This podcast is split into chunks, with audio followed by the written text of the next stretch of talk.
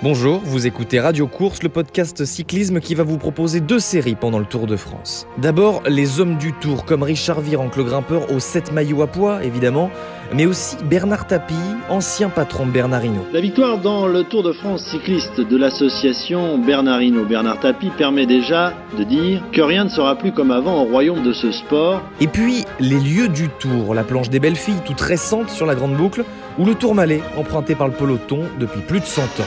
Sous un brouillard épais, les rescapés du Tour de France prennent d'assaut le Tourmalet, mais le vainqueur virtuel Faustocopie démarre et, irrésistible comme toujours, passe seul au sommet. Rendez-vous le 6 juillet pour le premier épisode.